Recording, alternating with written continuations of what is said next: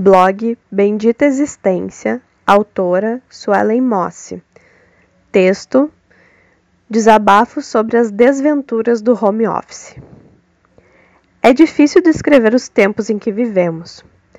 Nunca pensei que poderia passar por algo que será descrito em livros de história como tempos sombrios de dor e perdas. Não tem sido fácil separar o pessoal do profissional já que minha casa foi invadida por uma poltrona que quase não tinha espaço, com o intuito das dores nas costas passarem.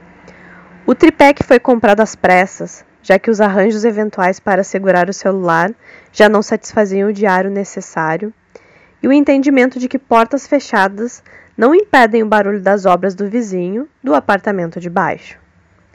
Definir horários, espaços físicos e limitar a minha família que convive comigo a um espaço menor, tem sido minha grande aventura nesse momento de pandemia. Confesso que, mesmo após mais de um ano vivendo dessa forma, ainda há ajustes diários a serem feitos, como o gato que quer miar alto em um atendimento difícil, ou o telefone da sala que não para de tocar, atrapalhando o meu entendimento do caso que está à minha frente. Imagino que muitos lerão esse texto, compartilham dos mesmos sentimentos que aqui descrevo, e espero poder, de certa forma, ser um elo para entendermos que não estamos sós. Sim, todos nós estamos passando por momentos conturbados. Entender como ajudar aos outros e a si mesmo tem sido um caminho que estou tentando percorrer, mas não tem sido fácil.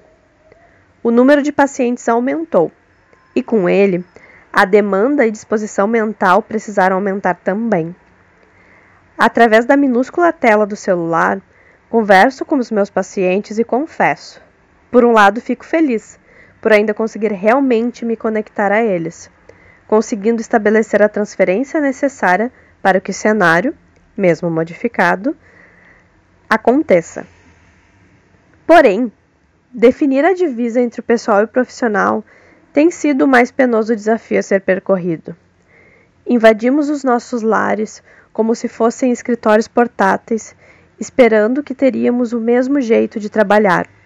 Mas com o tempo, percebemos que diversos limites foram ultrapassados. Vejo no meu próprio jeito de fazer a clínica.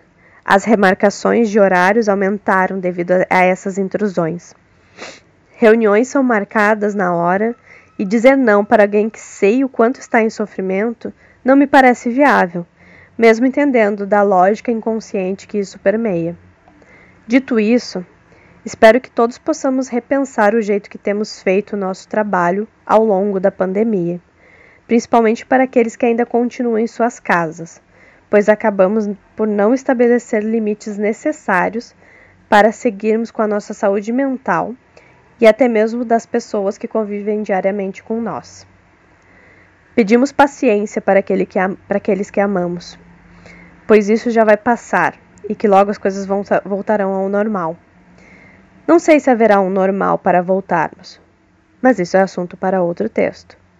Por isso, olhe para como você está fazendo as coisas hoje e, se puder, separe seus dias e horários para que tenha momentos com seu trabalho, sua família e com você mesmo.